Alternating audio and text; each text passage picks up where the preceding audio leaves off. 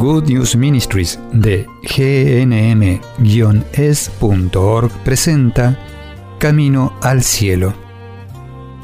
La vida es un viaje lleno de desafíos. A veces nos estancamos, a veces nos desviamos.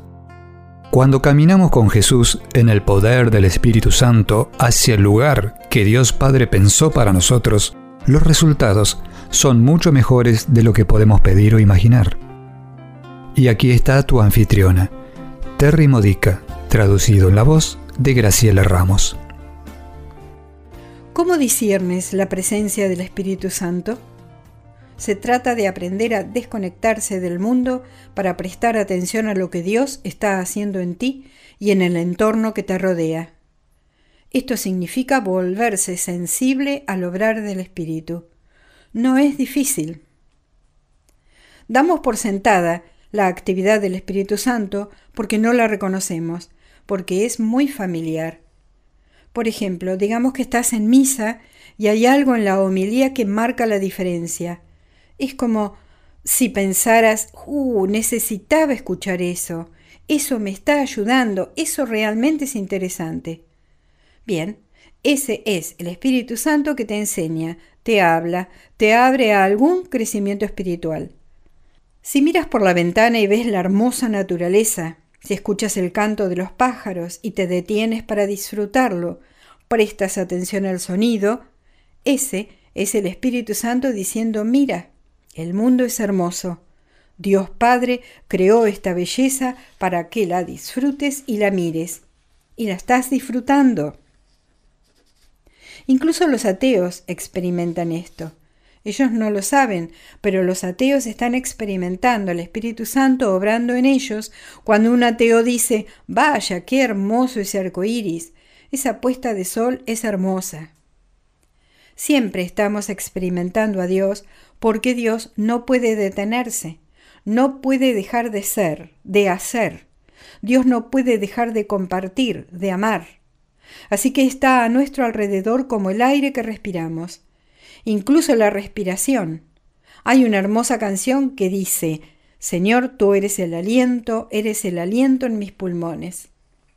Cuando actuamos así, cuando prestamos atención a lo que es bueno, a lo que es hermoso, a lo que dice Filipenses 4.8 que es beneficioso, nosotros estamos discerniendo al Espíritu Santo. Pero vamos ahora al siguiente nivel de discernimiento. Por ejemplo, cuando tengo una duda para la que necesito una respuesta, estoy buscando una dirección, estoy pidiendo los dones del Espíritu Santo, ¿cómo puedo discernir lo que Él está haciendo al respecto?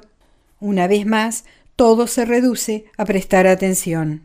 Por ejemplo, con qué frecuencia te has estado preguntando sobre algo y alguien te llama o toca tu puerta en ese momento o te envía un mensaje de texto o una foto en Facebook que habla de lo que estabas pensando.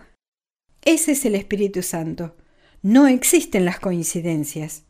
Cuando eso suceda, detente, descansa, reflexiona y di, sí, ese es el Espíritu Santo, puedo sentirlo. Así que hoy y siempre presta atención y comienza diciendo cada día, Espíritu Santo, renuévame, Espíritu Santo, lléname. Tienes mi permiso para transformarme.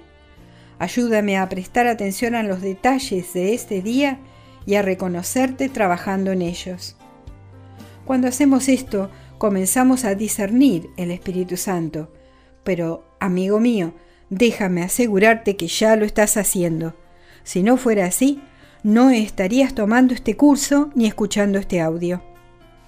Preguntas para reflexionar. ¿Cómo has notado la presencia o actividad del Espíritu Santo? ¿Cómo ha cambiado esto tu vida o las circunstancias en las que sucedió? Has escuchado a Terry Modica de Good News Ministries, traducido en la voz de Graciela Ramos. Para más material edificador de la fe o para conocer más sobre este ministerio, ven y visita nuestro sitio web en gnm-es.org. Encontrarás recursos en línea y mucho más para ayudarte a conocer el amor del Padre, para acercarte más a Cristo y ser lleno del Espíritu Santo. Visita hoy gnm-es.org.